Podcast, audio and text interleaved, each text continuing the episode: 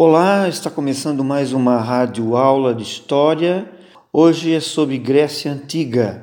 A civilização grega desenvolveu características marcantes que a diferenciam de outros povos que nós estudamos, como a Índia, a China, os hebreus, os egípcios, entre outros. Os gregos desenvolveram, por exemplo, uma nova forma de pensar, a filosofia de fazer política, a democracia, a arte, dramaturgia, entre outros. Que elementos culturais dos gregos antigos podemos encontrar em nossa sociedade hoje? Olá, meu nome é professor Arisnaldo Adriano da Cunha. Conheça os nossos episódios no podcast Rádio Aula Aqui você vai encontrar aulas elaboradas por professores e atividades escolares de estudantes, mensagens e reflexões. Este conteúdo está disponível na plataforma Spotify e na programação de nossa rádio escolar. Acesse o site www.webradiotempodeaprender.com.br. Web Rádio Tempo de Aprender, a rádio que amplia o seu conhecimento. Você já deve ter se perguntado o que é política ou para que serve, o que é democracia e o que é cidadania. São palavras tão comuns no nosso cotidiano, não é verdade? Teremos eleições esse ano, em novembro. Quem escolher, a democracia é escolher. Então, essas palavras surgiram na Grécia Antiga, mais precisamente em Atenas. Clístenes foi o político de origem nobre que, mais ou menos em 510, tem instaurado a chamada democracia. Atenas, como em outras regiões, povos do mundo, era governada por um rei que acumulava funções de juiz, sacerdote e chefe militar. Posteriormente, o poder do rei foi passando para as mãos de outros representantes outras pessoas que representavam a aristocracia, que comandavam a cidade. Esse governo também se chamava de tirania. É, o, o poder era exercido de maneira pessoal. Clístenes aprofundou as reformas que já foi, eh, tinham sido eh, iniciadas e introduziu o regime democrático, que significa que todos os cidadãos têm o mesmo direito perante a lei. Trata-se do princípio da isonomia.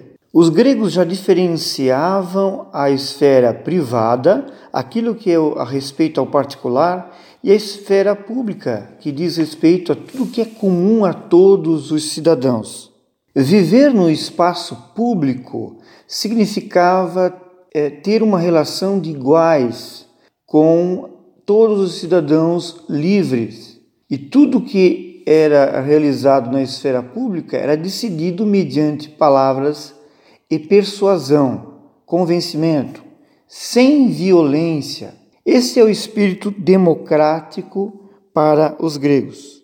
Em relação aos outros governos e outras regiões, e até mesmo em Atenas, em, outros, em outra época, a independência ampliava a possibilidade de participação nas decisões políticas de todo cidadão ateniense, independente de sua renda.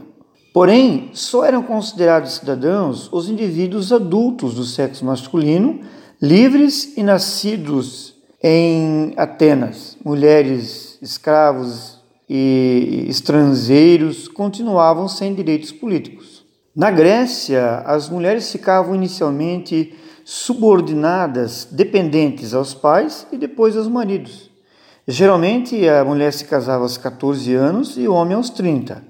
A jovem era desligada de sua família e entregue ao futuro marido em um cortejo em cantos religiosos. Qual a diferença entre ser um cidadão e ser político? Na nossa sociedade, principalmente a brasileira, a diferença é bem clara, mas para os gregos antigos, ser cidadão e ser político era uma coisa só. A palavra cidadão vem do latim civis, que é cidade, E a palavra política vem de polis em grego, que é cidade.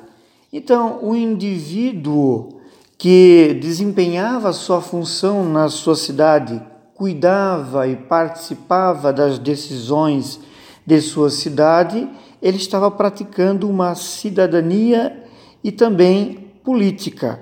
Então, o grego, o cidadão grego, o homem livre, era um cidadão e ao mesmo tempo um político.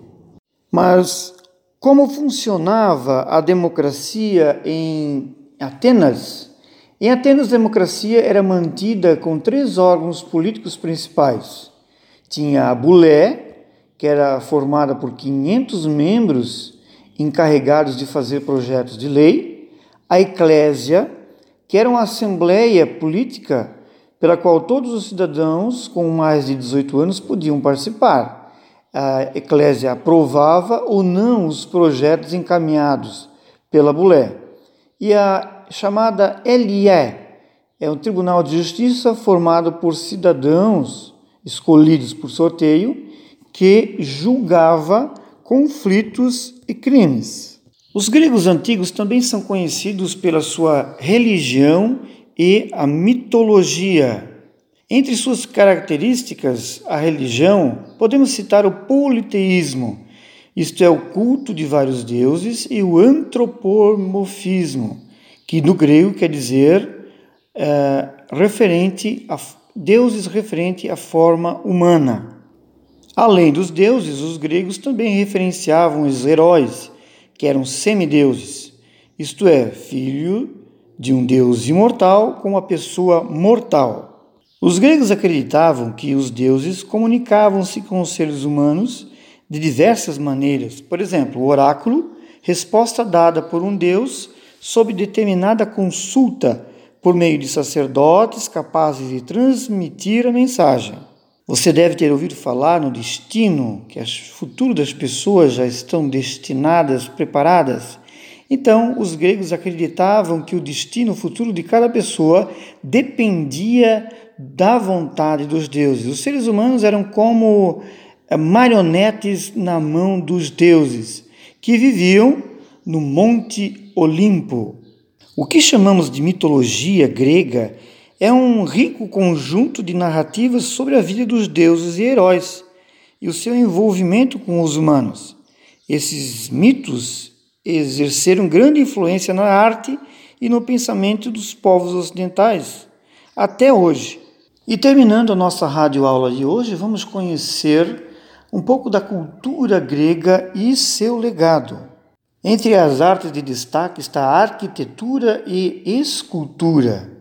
Na arquitetura se destaca a construção do Partenon, é um templo em mármore dedicado a Deus Atena, o Partenon é considerado uma das maiores obras arquitetônicas da humanidade. Em relação às esculturas, grande parte de sua produção era ligada à religião, é, mesclava o divino e humano, o espiritual e o físico. Deuses e deusas eram representados em forma humana. Foram eles, os gregos, que inventaram o teatro para homenagear o deus Apolo. Os atenienses apreciavam né, os diferentes gêneros teatrais, a comédia, que eram textos cômicos, e drama, drama dramáticos, que eram as tragédias. Havia festivais e concursos entre seus autores. Os gregos criaram também o, a figura, o profissional historiador, que teria a função de escrever a história, não de uma forma mitológica, mas de uma forma científica, narrar os fatos tal como aconteceram, pesquisar de uma maneira fundamentada e verdadeira. Heródoto foi considerado o pai da história. Os gregos desenvolveram a filosofia por volta do século 6 a.C. A palavra filosofia é formada por dois termos gregos, philos, amor, e sofia, sabedoria. A origem da palavra filosofia demonstra que não é um conhecimento pronto e acabado, mas é uma busca amorosa do conhecimento. Para o filósofo grego Aristóteles, essa busca do saber é movida pelo desejo de vencer a sensação incômoda provocada pela ignorância. Para escapar da ignorância, o ser humano começou a filosofar, escreveu Aristóteles. E na medicina destacou-se Hipócrates, que ficou conhecido como o pai da medicina. Entre os textos escritos por Hipócrates, um dos mais famosos é o seu juramento, pela mensagem ética transmitida aos profissionais da medicina. Ainda hoje, em algumas faculdades, os médicos pronunciam as palavras do juramento de Hipócrates ao receber o diploma de formatura. Agora é com você, aluno. Procure responder as perguntas que estão no formulários e pesquisem no seu livro de História, capítulo 8, ou aqui na nossa rádio aula. Até a próxima aula. Tchau